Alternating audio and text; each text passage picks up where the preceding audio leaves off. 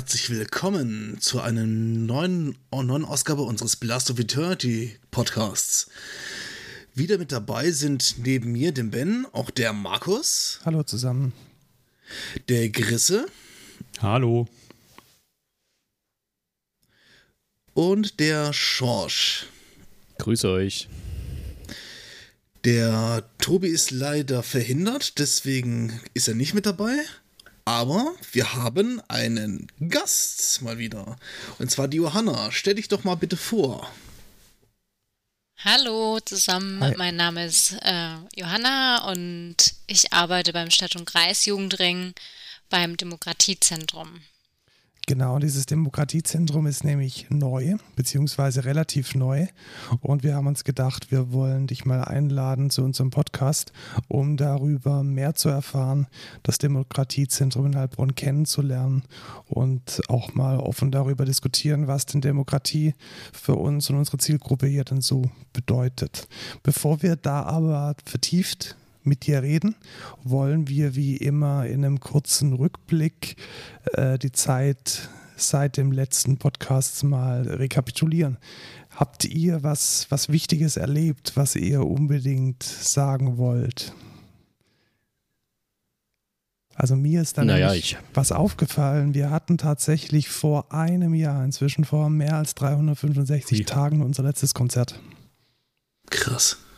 Also dafür, dass wir in CVDM sind ja eigentlich nur Konzerte organisiert, das ist echt eine sehr lange Zeit.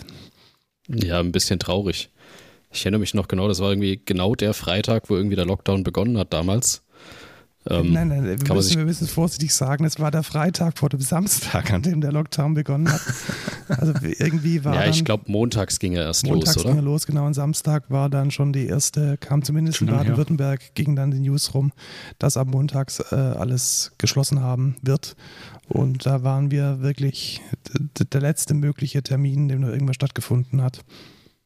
Und ich glaube, viele hatten zu dem Zeitpunkt auch schon ähm, ja, also ich glaube, es war nicht gut besucht, es war nur eine Handvoll Leute da. Nee, also das, da war, wie gesagt, alles war schon absehbar. Ähm, das war gerade der letzte Tag. Es war alles noch wasserdicht. Das war extra mit dem äh, Ordnungsamt etc. abgesprochen. Ähm, aber es waren noch im Endeffekt nur 20 Leute da. Also eher eins der schwächer besuchten. Schade für die Bands, weil äh, From Shadows to Light, eine relativ neue Metalcore-Band mit Violine, sind damals extra aus Bielefeld oder wo kommen die her? Ja, das war schon runtergefahren. Weiter, weiter. Und, ja, und war halt ein bisschen schade. War lang geplant, das Konzert, äh, bis man endlich einen Termin gefunden habt und dann sowas. Naja. Gut, hoffen wir, dass es bald besser wird und da kann ich vielleicht Live mal, moves on. ich mal ein bisschen von berichten. Äh, ich arbeite aktiv dran, dass es besser wird. Ich habe letztes Mal ja schon erzählt, dass ich seit, ähm, seit diesem Semester ein, ein Praktikum, ein Projekt an der Technischen Hochschule in Ingolstadt als Gastdozent leiten darf.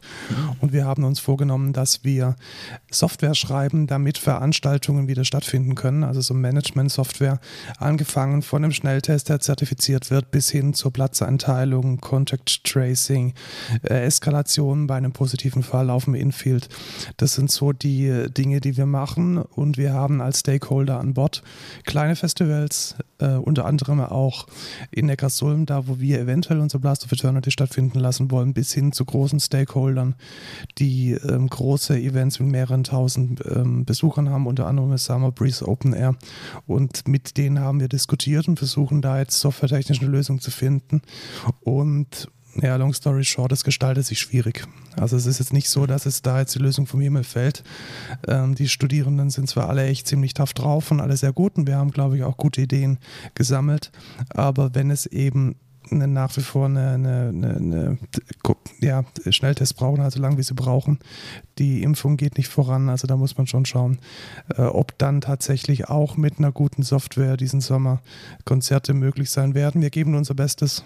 Und wir haben jetzt auch die ersten Prozesse definiert und ich hoffe, dass wir da dann innerhalb von drei bis vier ähm, Monaten, ja, so viel bleibt uns jetzt nicht mehr, eher drei Monate, äh, eine schöne App und eine schöne Web-App hinkriegen, mit der man dann solche Events stattfinden lassen kann.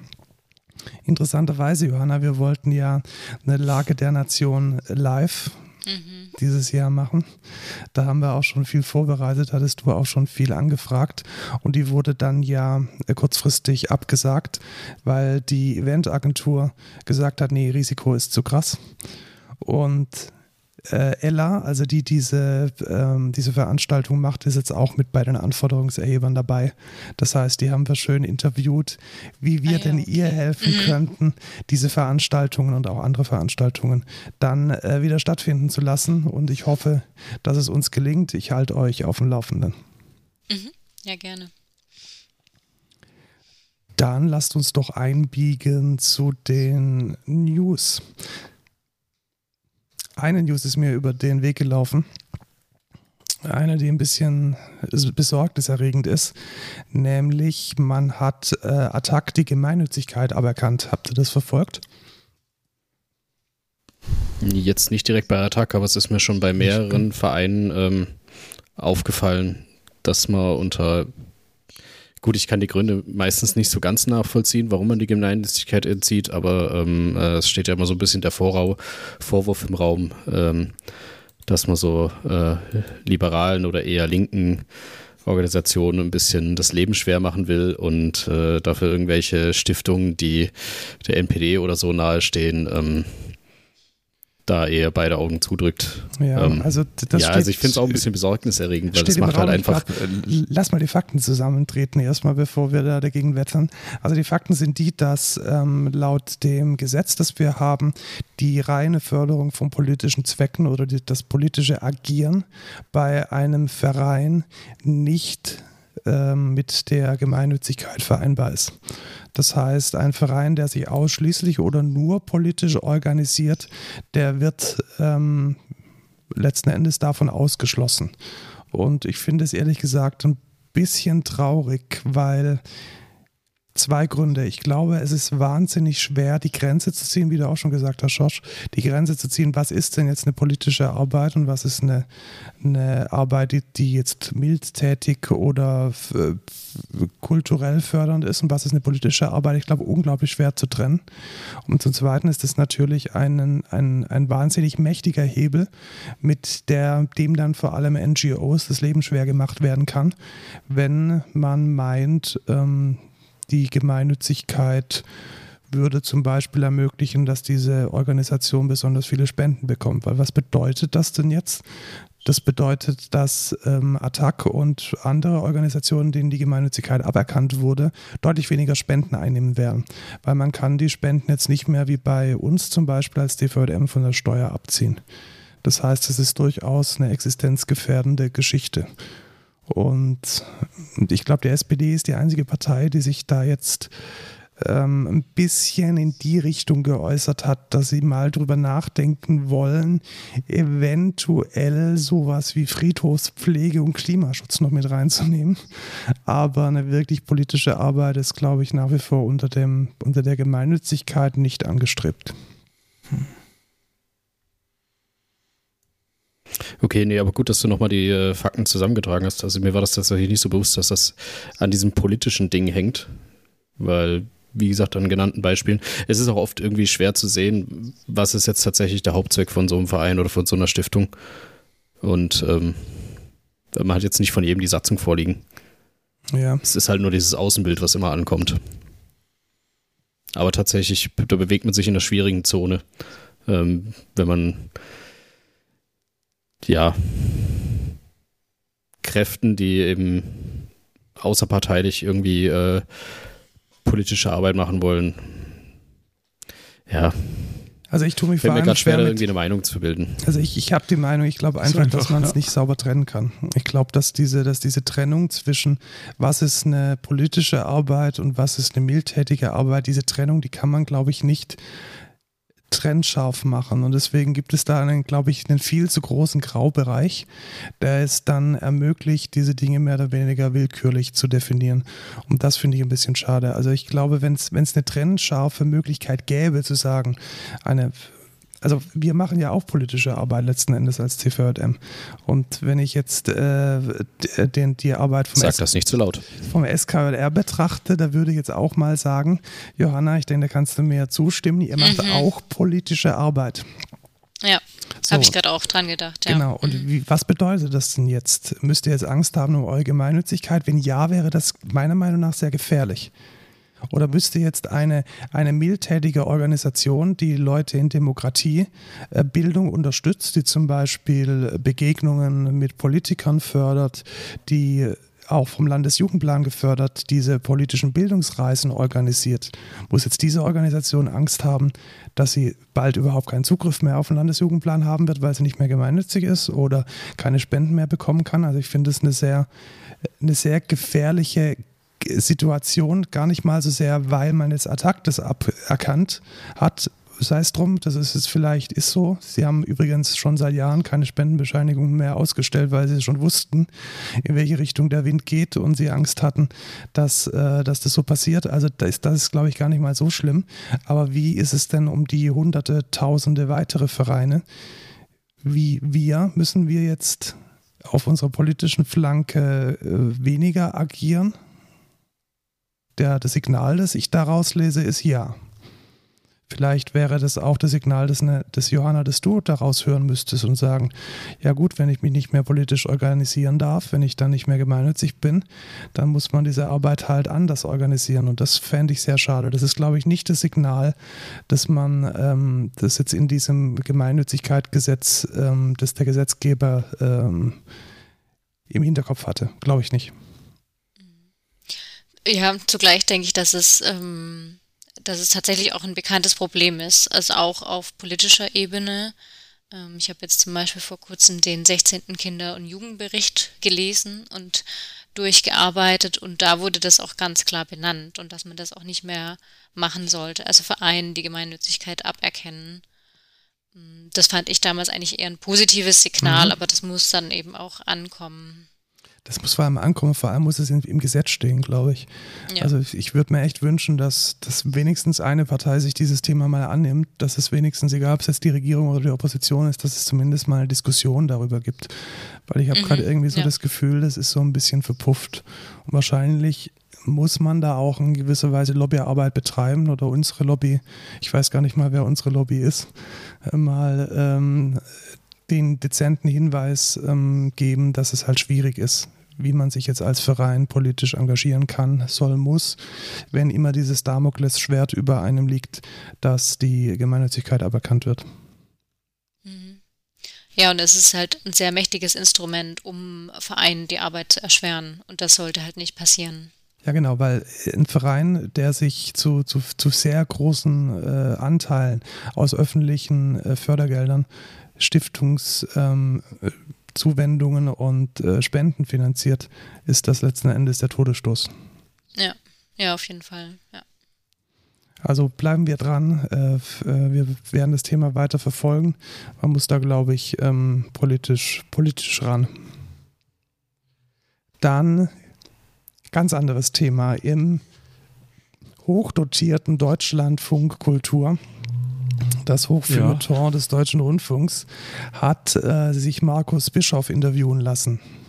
Was ist denn genau, da passiert? Ich hab, äh, ist auch schon länger her. Ich habe den, den, Bericht gehört mit, oder das Interview mit ihm gehört, ähm, wo er auch erzählt hat, ähm, dass er ja auch, also neben, neben der Band macht, sind die alle noch in normalen Berufen, mhm. die ganzen Bandmitglieder, und er ist Intensivpfleger in Sachsen und hat dann Anfang von Corona, ähm, genau, also ziemlich hautnah miterlebt, äh, was da so auf Intensivstation äh, ja, passiert und genau, hat darüber gesprochen mit, den, mit dem Reporter und ja, war einfach wieder ein ganz interessantes Gespräch und kann man sich mal anhören. Ja, tatsächlich. Also ich habe auch mal reingehört, ich habe vor allem schon mehrere Statements von ihm gehört. Ähm, er hat, glaube ich, eine sehr gesunde Einschätzung mhm, und ja. ähm, ist sich ja auch nicht zu so schade, seine, seinen Bekanntheitsgrad äh, zu nutzen, um auf äh, Umstände in der Intensivmedizin hinzuweisen, die jetzt vielleicht nicht so geil sind. Ähm, definitiv nicht nur für Metal-Fans, glaube ich, eine, eine gute Empfehlung. Ja, dachte ich auch, genau. Dann hat ähm, hey, unser allerliebster Tom Angel Ripper musikalisch wieder eine andere Baustelle. Eine völlig andere Baustelle, eher so, ich sag's Einmal mal klassisch. Alles. Ja, er hat ein Interview gegeben äh, und zwar doch ein bisschen poltern, könnte es sein. Polternd, ja, ich weiß nicht, er war ein bisschen launisch. Ich meine, er ist ja aus Gelsenkirchen und genauso, also das Schöne ist, dieses Interview ist genauso geschrieben, äh, lautmalerisch, wie er quasi antwortet mit, ey, Corona-Hilfen äh, kommen nicht an, was soll das? Ähm, ja, ist einfach ein schönes Interview, ähm, wie es Musikern auf seinem Level, also die das schon als Hauptberuf machen. Er macht das tatsächlich hauptberuflich. Ich glaube, seine Bandkollegen haben teilweise noch Nebenberufe, die können sich noch ein bisschen über Wasser halten, beziehungsweise er glaubt, er erzählt auch, dass sein Gitarrist auch erstmal Hartz IV beantragt hat. Ähm, und Tom erzählt dann auch, warum er kein Hartz IV beantragen will und so. Also es ist so ein schönes Interview, wie es quasi der Musik, der professionellen Musikszene, die jetzt nicht Herbert Grönemeyer heißt oder äh, wie sie alle im großen oberen GEMA-Verteilzettel heißen, ähm, ja, gerade so geht und wo die Probleme liegen. Äh, also es ist sehr sachlich, sehr nüchtern äh, ja, also ich glaube, die ja, Quintessenz. Fand ich, fand ich sehr, also sehr interessantes Interview, einfach mal um einen Einblick zu bekommen. Die Quintessenz ist einfach, die Förderungen kommen nicht an. Da habe ich auch schon von vielen Stellen gehört. Einerseits gibt es große Förderungen, die ankommen. Unter anderem wird durch so eine Förderung hoffentlich auch das Blast of Eternity 2021 möglich werden. Andererseits habe ich auch schon von verschiedenen Stellen gehört, dass von zugesicherten ähm, Zahlungen, die aus diesem Kulturfördertopf kommen, gerade mal eine Abschlagszahlung von irgendwie 10 Prozent angekommen ist und die Leute deswegen ihre, ihre Büromitarbeiter und ihre Staff entlassen mussten. Also da ist, glaube ich, noch ordentlich Nachholbedarf äh, beim, beim Fluss der Förderungen ähm, aufzuholen. Und was man halt auch nicht vergessen darf, was halt gerade passiert ist, dass die ganze Infrastruktur ausgetrocknet wird. Das heißt, die Leute werden sich neue Berufe suchen in dem Kulturbereich, die Leute werden sich anders orientieren. Die Leute haben vielleicht schon länger dran nachgedacht, aufzuhören und nehmen jetzt die Corona-Krise als Anlass, es tatsächlich zu tun. Und ich habe ein bisschen die Angst, dass wenn der ganze Quatsch vorbei ist, dass wir dann äh, vor vor einem leeren Feld stehen und die gesamte Infrastruktur und das gesamte Netzwerk, das sich über Jahrzehnte aufgebaut hat, jetzt in anderen Berufen und in anderen Bereichen aktiv ist. Und dass wir dann ein Problem haben, die Kultur wieder neu durchzustarten. Ich befürchte, das ist ein realistisches Szenario. Ich glaube nicht, dass das an uns vorbeigehen wird. Das sehe ich halt ähnlich, weil dadurch, dass jetzt schon seit locker über einem Jahr keine Veranstaltungen mehr stattfinden können, sowohl große als auch kleine, geht halt dieser Aspekt der Kultur einfach verloren. Und das ist ja auch nur ein Teil von der Kultur, die jetzt einfach mit drunter leidet. Das ist ja nicht nur die Musik, sondern auch, auch zum Beispiel das Theater. Und dementsprechend, da sind Jobs brach, da fließt kein Geld, weil keine Hilfen irgendwie ankommen, also soweit ich das jetzt weiß. Und es werden sehr viele Berufe verschwinden. Und ich frage mich, wie, wie Kultur noch überleben kann nach Corona, weil Corona ist ja noch lange nicht vorbei. Also das ist jetzt eine Sorge, die ich habe. Ja, und ich befürchte, da wird es einfach weniger geben. Ähm, Chris, wie ist es, du arbeitest im Theater. Wie ist es in der darstellenden Kunst? Ja, also wir haben auch außer eben letzten Sommer irgendwie nicht mehr wirklich viel gemacht. Wir hatten jetzt gestern wieder eine, Premi eine Premiere, in Anführungszeichen, eine Ge Geisterpremiere und ja, hoffen einfach, dass wir irgendwann mal diese alle Stücke spielen können vor Kindern und Schülern und so. Und ja, aber allerdings ist bei uns noch nicht, also ich kenne noch niemanden, der jetzt sagt, okay, also irgendwelche Musiker oder die sagen, okay, ich äh, lasse das jetzt mit Theatermusik, ich mache jetzt was anderes. Das passiert zum Glück noch nicht, aber klar, das könnte nächstes Jahr oder so schon ähm, passieren, ja. Ja, okay. Ähm, ich hoffe tatsächlich, dass die, der Neustart Kultur, diese, diese Fördermittel, dass die jetzt schnell kommen, dass dadurch tatsächlich das erreicht wird, was im Fördertitel drinsteht, nämlich der Neustart. Dass vor allem die, ich sage jetzt mal, die Graswurzelkultur, die, glaube ich, ein ganz wichtiger Träger ist für äh, ganz viele, ganz viele Dinge, die stattfinden, dass die jetzt nochmal neu kickstarten kann und dass man da jetzt relativ schnell wieder in einen, in einen, in einen Modus kommt, mit dem dann auch ein gewisser Umsatz zu, zu machen ist. Und ich glaube, da ist die nächste News, die wir haben, äh, eine sehr spannende, nämlich das Fusion Festival hat äh, anarchistisch, wie sie eben organisiert sind, einen ähm, sehr radikalen und vielleicht auch innovativen Ansatz vorgestellt. Sie wollen nämlich die Fusion 2021 erstmal stattfinden lassen. Also erstmal, was ist das? Das ist ein großes Festival mit mehreren tausend Besuchern. Und anders als jetzt zum Beispiel in Wacken oder in Summer Breeze ist es eher ähm, auf ähm, Partizipation ausgelegt. Das heißt, die Besucher helfen da auch mit. Es hat vielleicht, wenn man hier, wir kommen ja eher so aus der Nerd-Bubble, ich, denk, ich denke, es hat große äh, Ähnlichkeiten Ähnlichkeiten mit dem Chaos Communication Congress, also eine sehr große Überlappung von Teilnehmern und Mitwirkenden. Und was sie vorhaben, sagen, ist, ja. ist tatsächlich ein absolut äh, krasses äh, Inseldenken. Sie sagen einfach, wir wollen alle vorher PCR testen und stellen damit sicher, dass in dieser auf diesem Festival nur nachweislich nach den besten wissenschaftlichen Standards nachweislich die ähm, keine Infektionen vorhanden sind. Finde ich ein sehr, sehr spannendes Konzept, auch ein sehr radikales. Man muss sich einfach mal vorstellen, so ein PCR-Test kostet fast dreistellig. Also da wirklich zu sagen, jeder Besucher muss sich dieses dreistellige, äh, diese dreistellige Investition leisten finde ich eine, eine, spannende, äh, eine spannende Geschichte. Und ich bin wirklich äh, sehr gespannt darauf, ob es zugelassen wird und ob ähm, es dann tatsächlich auch ohne größere Zwischenfälle über die Bühne gehen kann. Aber ich dachte, der, der Test wäre kostenlos. Ja, ich dachte auch, der Test wäre kostenlos. Ja, Hatte ich, glaube ich, gelesen. Ja, natürlich kostenlos. Oder, oder ja, für, ja, natürlich im Sinne Preis der Veranstaltung, genau, kostenlos, ja. aber irgendjemand muss die Kosten tragen, zweifelsohne. Natürlich klar. Also das trägt dann in diesem Fall vom, vom in dem Fall vom Fusion, tragen, tragen diese Kosten das Kollektiv, welches da dahinter steckt. Bin ich sehr gespannt, finde ich auf jeden Fall einen sehr mhm. mutigen ja. Schritt. Ähm, klar gibt es, ich meine, die Grundüberlegung gibt es bei vielen, dass man sagt, ja, dann testen wir halt vorher alle. Ähm, und die wollen es halt tatsächlich durchziehen. Ja, genau. Also die, ich denke, so viel kann ich sagen. Die, die Grundidee, wie man Festivals und größere Veranstaltungen stattfinden lassen kann, ist tatsächlich jene, dass man ähm, wirklich unglaublich engmaschig testet, regelmäßig neu testet, die ähm, den Zugriff aufs, äh, den Zutritt aufs Infield, also da, wo sich die Leute aufhalten, nur mit einem Schnelltest äh, möglich macht, der jünger als 24 Stunden ist. Das sind so die Konzepte, die gerade durchgedacht werden. Ähm, muss man mal schauen, wie weit es trägt. Genau, weil es ist ja im Prinzip so das einzige Instrument, was man gerade hat, um irgendwie wirksam die Wahrscheinlichkeit von äh, großen Ausbrüchen äh, zu minimieren. Mhm. Ganz ausschließen kann man es dadurch auch nicht, aber zumindest sehr stark minimieren. Ja. Mhm. Gut, Schau mal, das gespannt. war jetzt die, die, die, die wöchentliche Corona-Weinstunde. Ich glaube, jetzt haben wir genug geweint und widmen uns mal unserem Gast. Äh, wir haben dich gerade vorhin schon ein bisschen kennengelernt, Johanna.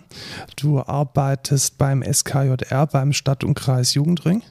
Und da erstmal auch danke von unserer Seite, erstmal, dass du da bist, hier bei uns im Podcast. Und ja, danke für die Einladung. Sehr gerne.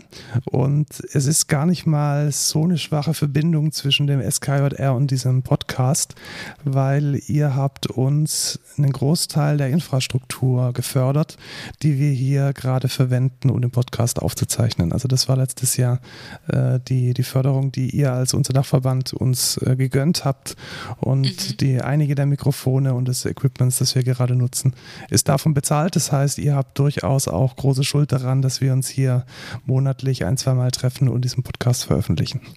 Dafür auch äh, vielen Dank.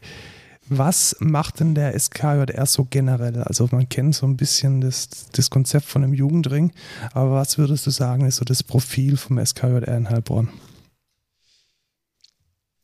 Das Profil ist natürlich vor allem für die Interessen von, von Kindern und Jugendlichen im tatsächlich im Stadt- und Landkreis einzutreten und die ja zu vertreten, auch ähm, sichtbar zu machen, und ähm, ja auch einfach Jugendverbände zu unterstützen in ihrer Arbeit, also als übergeordnete und überregionale Struktur. Und ähm, ja, genau, das würde ich erstmal sagen. Und zugleich ist jetzt seit Anfang diesen Jahres ist beim ist der Stadt- und Kreisjugendring Träger vom Demokratiezentrum und von der Antidiskriminierungsstelle. Mhm.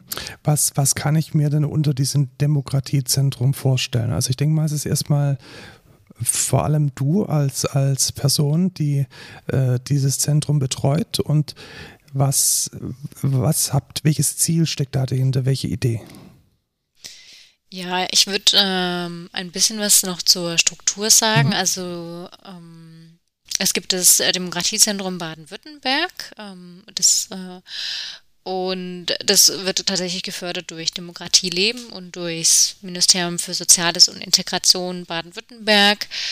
Und da wiederum gibt es dann verschiedene regionale Demokratiezentren, unter anderem jetzt das eine in Heilbronn seit kurzem. Und die Idee ist einfach, also Demokratiearbeit zu machen, aber eben auch vor allem vor Ort zu machen. Also nicht nur diese überregionalen Strukturen zu haben mit äh, Sitz in, ja, zum Beispiel in Stuttgart, sondern auch in, äh, in, die, in den Regionen präsent zu sein. Mhm. Und der Stadt- und der Kreis Jugendring in Heilbronn ist jetzt sozusagen Träger dieses Demokratiezentrums. Verstehe. Und ähm, jetzt ist es ja nicht so, dass man so ein Demokratiezentrum aufbaut, weil alles peachy und toll ist. Was sind denn die Ziele, die, die äh, vielleicht das Demokratiezentrum sowohl in Baden-Württemberg als auch jetzt ganz konkret in Heilbronn erreichen möchte?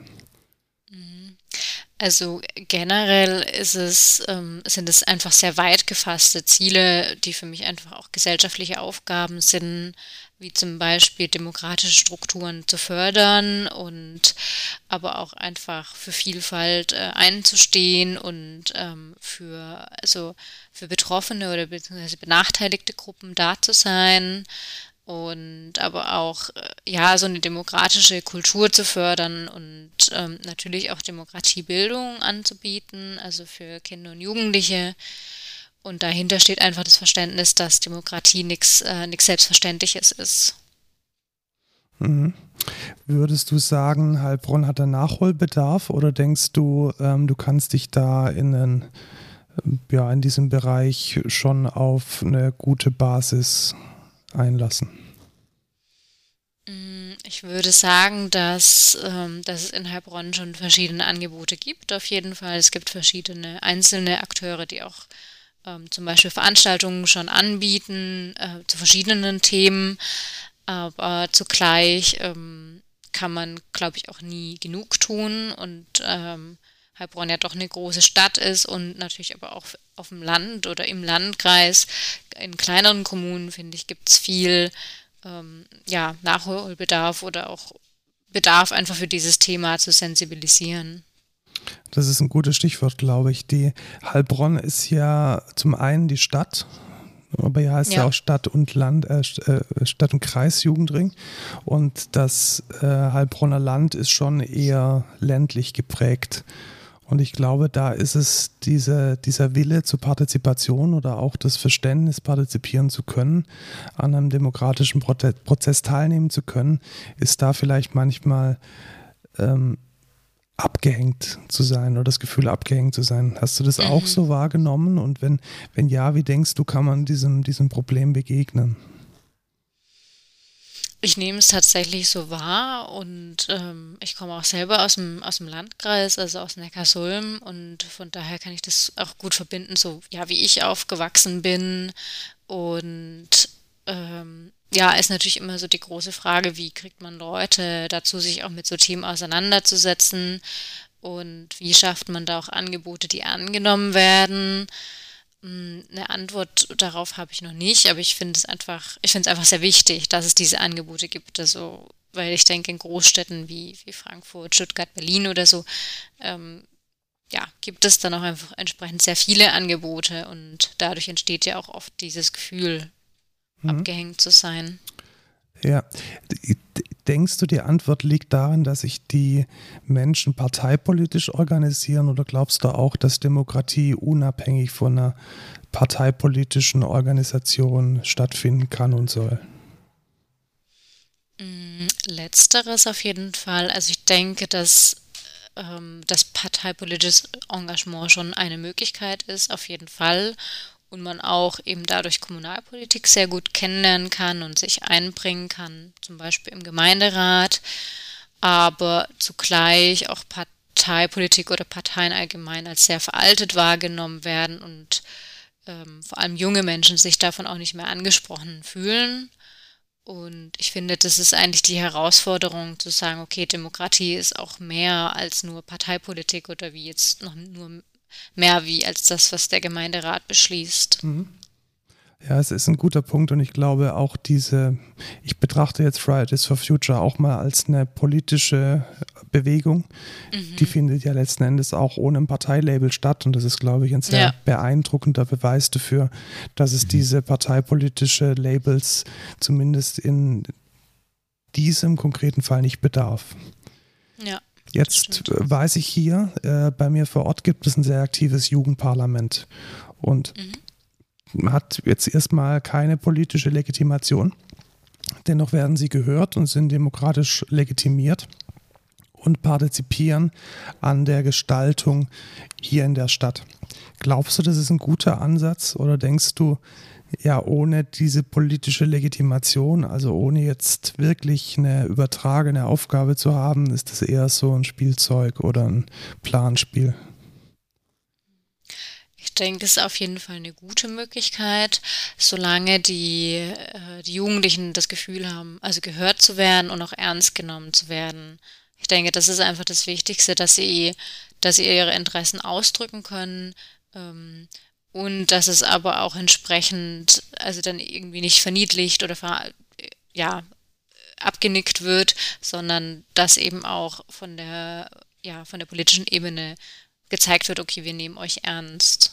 Und ich glaube, das ist ein großes, eine große Gefahr, dass man, dass man diese Jugendparlamente immer so einen kleinen Spielplatz gibt, wo sie sich austoben dürfen. Ja. Dann aber die tatsächliche, wenn es dann ernst wird und es tatsächlich letzten Endes auch demokratisch legitimierte äh, Entscheidungen gibt, dass die dann wiederum nur als Vorschlag genommen werden und überhaupt nicht umsetzungsfähig sind, weil das echte politische Leben dann doch nochmal ganz anders funktioniert. Das finde ich eigentlich sehr schade, weil ich glaube, dann kann es sehr schnell in das Gegenteil kippen. Also, dass Jugendliche sehr enttäuscht sind und das Gefühl haben, sie werden überhaupt nicht wahrgenommen. Also, ich glaube, das kann auch zu sehr viel Frustration führen. Und deswegen ist es umso wichtiger, also ja, das eigentlich nicht nur so, so pro forma zu machen, Jugendparlamente oder Jugendbeteiligung allgemein, sondern auch ja, wirklich mit einzubinden, auch wenn das vielleicht eine Herausforderung dann ist. Mhm. Holt mich mal gerade ab. Ich, ich dachte, in Heilbronn gibt es eins oder gab es zumindest eins. Dachte ich auch, Gemeinderat, weil ich weiß, zu meiner ja. Studentenzeit mhm. haben die damals durchgesetzt, dass der Nachtbus öfter fährt. Oder haben es zumindest vorgeschlagen und es wurde dann wohlwollend aufgenommen. Kann jetzt natürlich auch so ein Spielplatzthema sein, aber ähm, ja. Nee, ist tatsächlich so, genau. Also in der Stadt Heilbronn gibt es den, äh, ja, den Jugendgemeinderat und ähm, die haben also regelmäßige Sitzungen auf jeden Fall und natürlich schon auch ähm, gewisse Einflussmöglichkeiten. Ja, und ich glaube, diese Einflussmöglichkeiten, die, die muss es auch geben, weil sonst ist es äh, eine proforma demokratische Institution und keine echte. Ja. Und ich glaube, das hast du schon, da, da, stimme ich dir voll zu. Das ist sehr wichtig, dass diese Legitimation dann auch Einfluss hat. Mhm. Ja. Wenn wir jetzt bei der, bei der jungen Generation sind, viel von dem, was die Generation, ich sage jetzt mal, wie nennt man die Generation Z? Wahrscheinlich schon. Ähm, so mhm. macht, findet, findet im virtuellen statt. Und also ich sage ganz ehrlich, ich gehe nicht mehr auf Facebook, weil mir der Quatsch dort einfach irgendwie zu blöd wird an Diskriminierung, an, an Hass, an antidemokratischen Formulierungen von dem Wunsch, die Politiker doch mal bitte alle an die Wand zu stellen, bis hin zu, ähm, wir werden doch ja sowieso nicht gehört. Denkst du, man kann diesem Problem noch begegnen oder ist da Facebook dicht machen und schauen, dass man die Kids im echten Leben erreicht? Mm, ich denke, es führt kein Weg dran vorbei. Auch, also die, äh, ja, die sozialen Medien oder auch digitale Möglichkeiten allgemein auch zu nutzen ähm, und äh, zu versuchen, aber so zu nutzen, dass Jugendliche sich angesprochen fühlen und auch lernen, wie man damit zum Beispiel umgeht oder lernen zu, zu differenzieren oder Meinungen auch einschätzen zu können. Ähm, ja, aber zugleich sehe ich auch, dass es da sehr viel Nachholbedarf gibt und dass es natürlich eine sehr große Herausforderung ist. Aber zu sagen, okay, man macht gar nichts oder irgendwie lehnt es alles ab, ich glaube, dann, dann geht es an der Lebenswelt von den jungen Menschen vorbei. Genau, weil ich glaube, es ist einfach, es ist ein Teil von dem Leben von diesen Menschen, also ja. auch von mir. Also ich, natürlich finde ich auch auf Social, Social Media statt. Und auch da wird in gewisser Weise ein demokratischer oder ein nicht demokratischer Prozess gelebt. Ja, und genau, ja. Was ich da immer sehr beängstigend finde, ist halt diese Bubble, in der man sich dann relativ schnell bewegt, dass ähm, der Diskursraum eine unglaublich enger wird weil die Algorithmen und die Freunde, die man hat, einem immer nur like-minded äh, Inhalte präsentieren. Und dass da der gesamte demokratische Prozess äh, unglaublich behindert wird, weil man die Bandbreite des Diskurses gar nicht mehr mitbekommt. Und mhm. ich, ich, ich glaube, das ist, das ist was, gegen das man anarbeiten muss, ähm, eine, eine Möglichkeit zu schaffen, dass man auch in den sozialen Medien die gesamte Bandbreite eines Diskurses äh, aufgezeigt bekommt. Mhm. Ja, Stichwort Medienkompetenz. Mhm. Ich, ja. ich, ich glaube, Wollte ich mal gerade einwerfen. Ja, genau. glaub, Sollte man ja. definitiv mhm. nicht verachten, also mhm. eventuell sogar schon in Schulen an, anbringen. Ähm, Gerade diese, dieses Bewusstsein, dass man sich da überhaupt in einer Bubble bewegt. Ich ja. meine, für wen ein Handy was ganz Normales ist, der wird sich jetzt keine Gedanken drüber machen, wie wählt Facebook jetzt die Beiträge aus oder Instagram oder Twitter oder was gibt es noch für neue Medien, die ich noch nicht kenne als Boomer. Ja, TikTok, TikTok. tatsächlich auch. Also ich habe jetzt tatsächlich die ersten, die ersten stark politischen Inhalte auf der rechten Seite in TikTok gesehen. Und auch da gibt es eine gewisse, eine gewisse Bubble, die sich dann natürlich auftut, wenn man irgendwie dreimal irgendwelche Parolen geliked hat, dann ist natürlich die vierte Parole nicht weit weg in der Timeline. Und ich glaube, diese, diese Kompetenz, ich glaube auch, dass ähm, eine Demokratiekompetenz immer sehr viel mit Kommunikationskompetenz Kompetenz und Rezeptionskompetenz zu tun hat. Also wie kommuniziere ich und wie nehme ich äh, Kommunikation und Medien wahr? Und wenn mhm. das, glaube ich, nicht gelingt und wenn man da kein, kein, kein Verständnis dafür hat, wo jetzt gerade mir welche Inhalte warum präsentiert werden, ich glaube, dann ist man ganz, ganz schnell nicht mehr Teil von einem Diskurs, sondern Teil von einem sehr engen meinungsbildenden Korridor. Und das ist, glaube ich, sehr schade und letzten Endes auch feindlich für einen äh, gesunden demokratischen Diskurs. Ja, ja, das stimmt auf jeden Fall. Und ja, genau deswegen denke ich auch, dass da viel, viel getan werden muss und auch viel früher schon und auch durch die, durch die Schule und ähm, das auf jeden Fall auch auf die Agenda gesetzt äh, werden sollte. Gutes Stichwort. Äh, habt ihr schon Aktionen geplant, die ihr jetzt konkret umsetzen könnt? Weil ich stelle mir vor, euch geht es wie uns. Ähm, unsere Kernkompetenz, Veranstaltungen zu machen, ist gerade ein bisschen schwierig. Wahrscheinlich ist es jetzt auch für euch nicht gerade ein, ein einfacher Weg, jetzt äh, tolle Projekte äh, umzusetzen. Ja, ja, das stimmt natürlich. Ähm, also wir haben jetzt ja, wir planen natürlich trotzdem verschiedene Aktivitäten und Angebote und ja, werden dann einfach sehen, ob wir die digital umsetzen können oder doch ähm, ja persönlich. Und wir haben jetzt schon äh, so ein paar Sachen gemacht. Zur Landtagswahl zum Beispiel für Jugendliche, ähm, auch so, zum Beispiel ein digitales U18-Wahlbüro, also wo unter 18-Jährige sozusagen ihre Stimme abgeben konnten. Und was ähnliches planen wir dann wiederum für die Bundestagswahl, weil es einfach ja mit dem Wahljahr auch sehr wichtig ist, ähm, das irgendwie zu nutzen und da viel Bildungsarbeit zu machen. Oder auch im September dann entsprechend Begegnungen mit äh, Politiker und Politikerinnen, die, die zur Wahl stehen und ja, sonst planen wir natürlich viele Workshops, ähm, Vorträge und da muss man einfach schauen, inwiefern das dann möglich sein wird. Mhm. Also ich, ich glaube tatsächlich, ähm, zwei Dinge sind mir jetzt besonders positiv aufgefallen. Einmal, ich glaube, die Vorträge, die kann man besonders mit Regionalbezug, glaube ich, auch super digital machen. Also mhm. wenn, ich stelle mir jetzt vor, wenn jetzt tatsächlich mein Bundestagskandidat aus dem Landkreis Heilbronn in einem Zoom-Call so wie jetzt oder in, einem, in einer Fragestunden tatsächlich auch mal gezwungen ist, die Fragen der Jugendlichen zu beantworten und nicht eher die der Wirtschaft äh, priorisieren kann, wie das dann so oft funktioniert, äh, fände ich mhm. schon eine sehr, eine sehr schöne Sache und ich glaube, da kann man sicherlich auch viel machen. Denn genau diese Begegnung, also ich erinnere mich tatsächlich in der 10. Klasse, 11. Klasse bin ich mal mit einem Bundestagsabgeordneten, dessen äh, politische Arbeit ich jetzt nicht mehr teile, nach äh, Berlin gegangen. Äh, Fußnote, mhm. dieser nette Herr ist jetzt Innenminister von Baden-Württemberg. Und ähm, er hat uns da schon relativ gut rumgeführt und da mal alles gezeigt. Und das war tatsächlich sehr beeindruckend. Also ich glaube, dieser, mhm. dieser direkte Kontakt äh, mit dem dem politischen System in Anführungszeichen ist schon in gewisser Weise ein Eye-Opener, den ich mhm. jedem, jedem Jugendlichen wünschen würde. Ja. Ja, genau, das versuchen wir möglich zu machen und ähm, auch, ja, weil es einfach dann Politik greifbarer wird. Und wir haben jetzt zum Beispiel auch dieses Jahr, es gibt alle zwei Jahre, soweit ich weiß, den Jugendlandtag, wo Jugendliche aus ganz Baden-Württemberg dann mit Landtagspolitiker und Politikerinnen ins Gespräch kommen.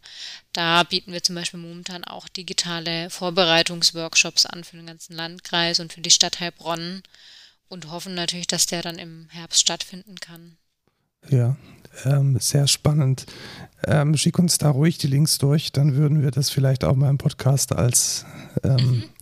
Information mit durchkommunizieren. Eine Frage habe ich jetzt noch für ähm, den Abschluss. Du hast gesagt, gemeinsam mit einer Antidiskriminierungsstelle. Wie denkst du denn, hängt Demokratie und Antidiskriminierung zusammen? Gibt es da einen Zusammenhang? Ja, auf jeden Fall. Also wir haben uns auch viel schon mit der Frage beschäftigt, inwiefern das Demokratiezentrum mit der Antidiskriminierungsstelle zusammenhängt.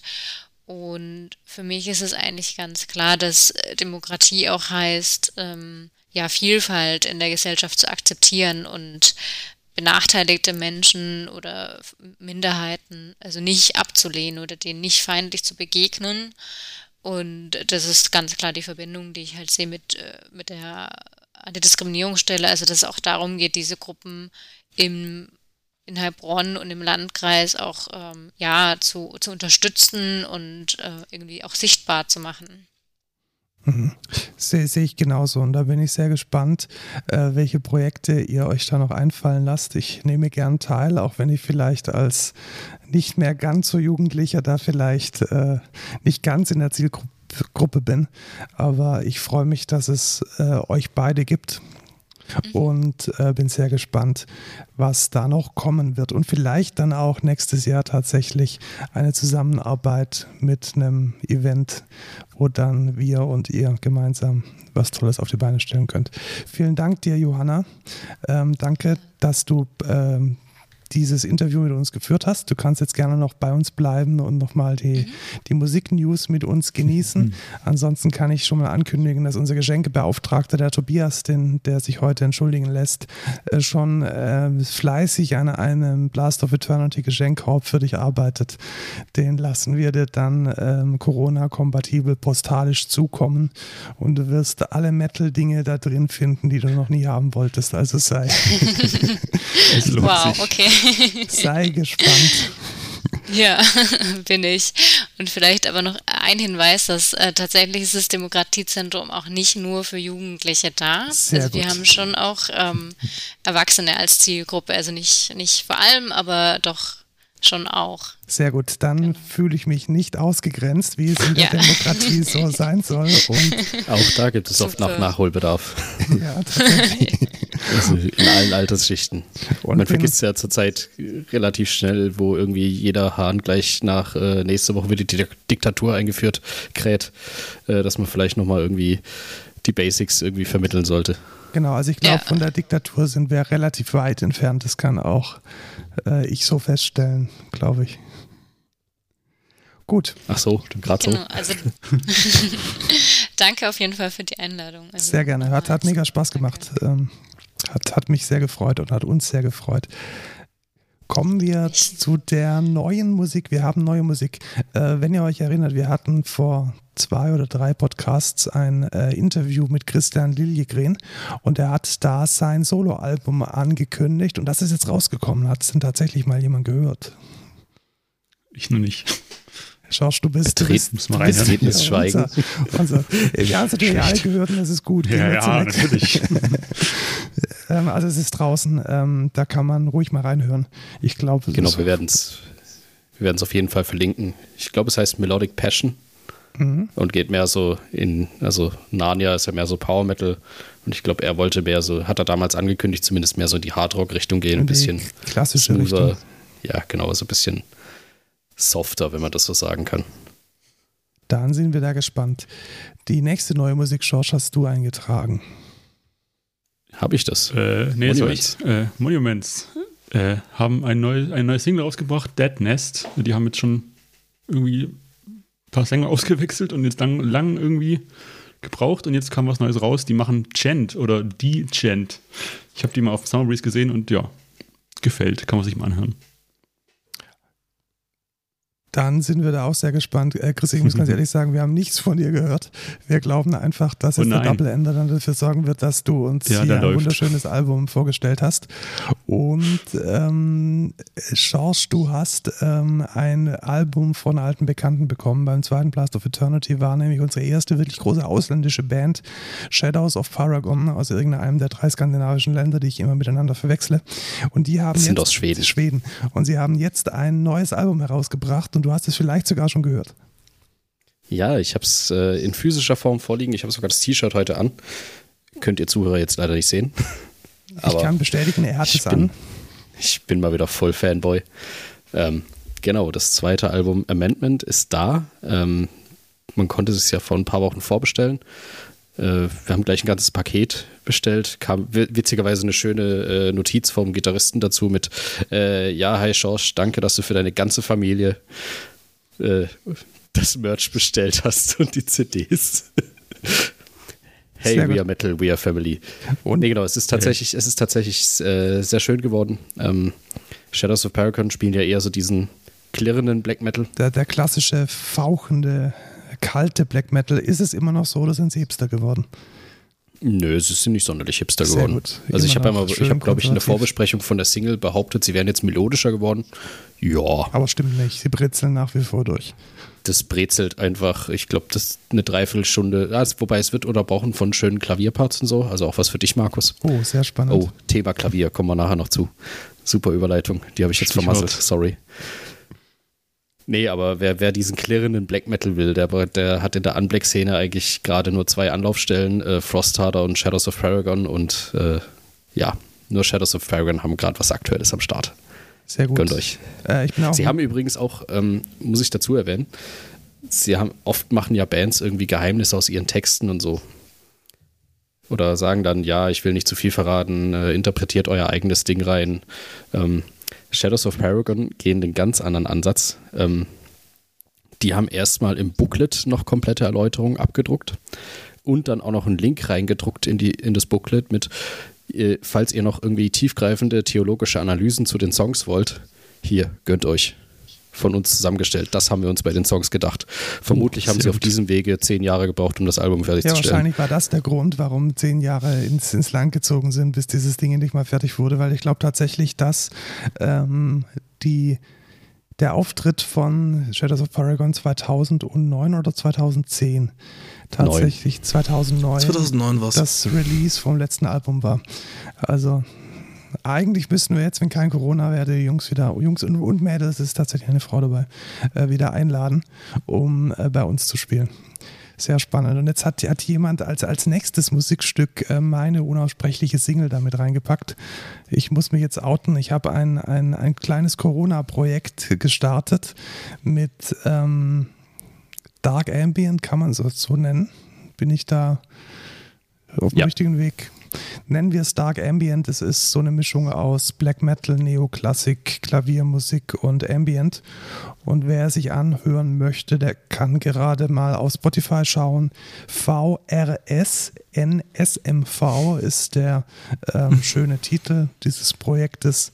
Und ja, ich muss sagen, ich bin mit den Hörerzahlen tatsächlich sehr zufrieden. Wir sind bei Spotify jetzt schon seit dem Release am Karfreitag bei zweieinhalbtausend Hörern. Äh, YouTube geht auch äh, gut steil mit äh, 2000, 3000 Plays. Also scheint ähm, vor allem in Brasilien, was mich wundert und erstaunt und immer wieder aufs Neue verblüfft, äh, vor allem in Brasilien hört man wohl sehr gern Musik. Ich glaube, da gibt es einfach Oder wahnsinnig viele Menschen. Oder meinst du einfach, die sind, die sind dadurch drauf gestoßen, dass einfach Opus Irae ähnliche Künstler.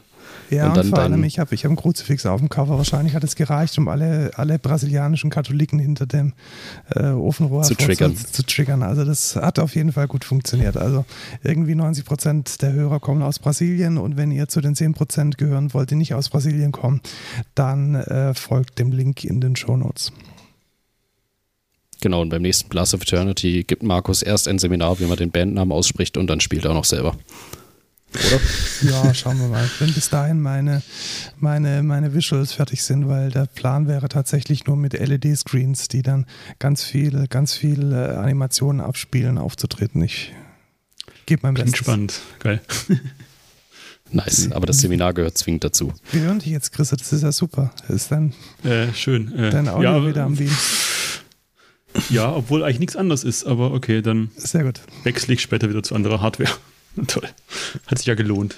Dann, äh, Josh, möchtest du die letzte News noch bringen? Genau, wobei News, die ist auch schon wieder so ein bisschen hinfällig. ähm, Living Sacrifice haben sich gedacht, hey, Corona, was machen wir? Wir haben keine Auftritte. Hauen wir einfach mal eine Doku äh, über 30 Jahre Living Sacrifice raus. Die hatten tatsächlich Bandjubiläum. Äh, leider konnte ich es mir nicht angucken, weil ich äh, in der Woche, wo es verfügbar war online, es war tatsächlich nur eine Woche online verfügbar, bisschen schade. Es ist bis jetzt auch nicht geplant, dass es auf Blu-ray oder DVD rauskommt. Da äh, dürfen wir gerne die Leute, die Jungs noch äh, bombardieren und sagen, hey, bringt das doch mal raus. Ähm, ja, ich war tatsächlich genau in der Woche mal abstinent vom Internet und deswegen kann ich leider nicht berichten, wie es war. Es wurde auf jeden Fall unglaublich viel Werbung für gemacht. Ähm, sie haben wohl nur leider vergessen äh, beim Ansprechen der europäischen Fans, dass sich das alles in, Euro in amerikanischen Zeitschienen abgespielt hat. Also man hätte irgendwie um 3 Uhr nachts aufstehen müssen und sich das angucken müssen live. Ja, das ist ungünstig. schade, aber- so globalisierte Welt und Weltzeit verträgt sich nicht so wirklich. Also ähm, wir packen mal den Link in die Show Notes. Vielleicht könnt ihr euch da dann entlanghangeln, um dann beim Zeitpunkt, wenn es denn tatsächlich mal veröffentlicht wird, äh, am Ball zu sein. Genau, also der Trailer ist schön, den kann man sich nach wie vor auch angucken. Und äh, fand ich aber ganz spannend, weil auch echt Szenegrößen, von denen man es jetzt nicht erwartet hätte. Also irgendwie der eine von Five Finger Death Punch, der referiert dann irgendwie eine Viertelstunde drüber, dass irgendwie die eine Living Sacrifice Platte seine Jugend geprägt hat und so. Habe ich jetzt nicht unbedingt gerechnet. Fand ich witzig. Sehr spannend. Dann äh, sind wir durch mit der Musik und auch mit unserem Podcast. Dann bleibt uns nichts weiter zu sagen, als äh, wenn es euch gefallen hat, dann empfehlt uns weiter. Spendiert uns fünf Sternchen oder viereinhalb im Podcast-Player eurer Wahl am liebsten in Apple Podcast. Und Was? Viereinhalb? Wer macht denn sowas? man kann viereinhalb gar nicht geben, natürlich immer nur, immer nur fünf Immer volle Sterne. Punktzahl. Mist, habe ich, jetzt den- hab ich jetzt den Witz zerstört. Wenn ihr uns Feedback geben wollt, dann geht auf unsere Podigy-Seite und schreibt einen Kommentar. Und in diesem Sinne, bleibt uns gewogen. Einen schönen Abend. Macht es gut. Tschüss. Bis zum nächsten Mal. Ciao. Tschüss.